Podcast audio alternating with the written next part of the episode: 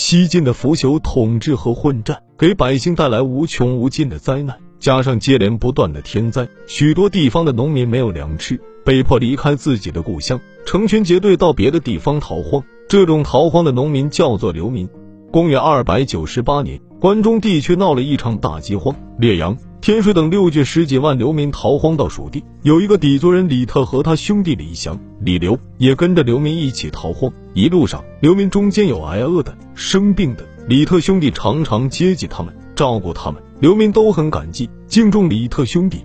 蜀地离开中原地区比较远，百姓生活比较安定。流民进了蜀地后，就分散在各地，靠给富户人家打长工过活。益州刺史罗尚却要把这批流民赶回关中去，他们还在要道上设立关卡，准备抢夺流民的财物。流民们听到官府要逼他们离开蜀地，想到家乡正在闹饥荒，回去也没法过日子，人人都发愁叫苦。流民们向李特诉苦，李特几次向官府请求放宽遣送流民的限期。流民听到这个消息，感戴李特，纷纷投奔他。李特在绵竹地方设了一个大营，收容流民。不到一个月，流民越聚越多，约莫有两万人。他的弟弟李刘也摄营收容了几千流民。李特收容流民之后，派使者严玉去见罗尚，再次请求缓期遣送流民。严玉来到罗尚的刺史府，看到那里正在修筑营寨，调动人马，知道他们不怀好意。他见了罗尚，说明了来意。罗尚对严玉说：“我已经准许流民缓期遣送了，你回去告诉他们吧。”严玉直爽地对他说：“罗公听了别人的坏话。”看样子恐怕不会饶过他们。不过我倒要劝您，不要小看了老百姓。百姓看起来是软弱的，您若逼得他们无路可走，众怒难犯，只怕对您没有好处。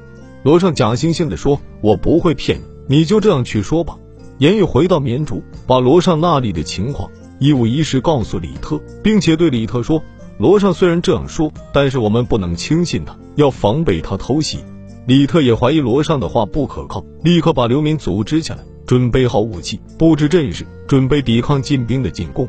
到了晚上，罗尚果然派部将带了步兵、骑兵三万人偷袭绵竹大营。晋军进入李特的营地，李特故意镇静自若，躺在大营里。晋将自以为的计，一声号令，叫兵士猛攻李特大营。三万晋军刚进了营地，只听得四面八方响起了一阵震耳的锣鼓声。大营里预先埋伏好的流民，手拿长矛大刀，一起杀了出来。这批流民勇猛无比，一个抵十个，十个抵百个。晋军没有料到流民早有准备，心里一慌，已经没有斗志，被流民杀得丢盔弃甲，四散逃窜。两三个晋将逃脱不了，被流民们杀了。流民们杀散晋军，知道晋朝统治者不会罢休，就请求李特替他们做主，领导他们抗击官府。李特和六郡流民首领一商量，大家推李特为镇北大将军，李刘为镇东将军。几个流民首领都被推举为将领，他们整顿兵马，军威大振。过不了几天，就攻下了附近的广汉，赶走了那里的太守。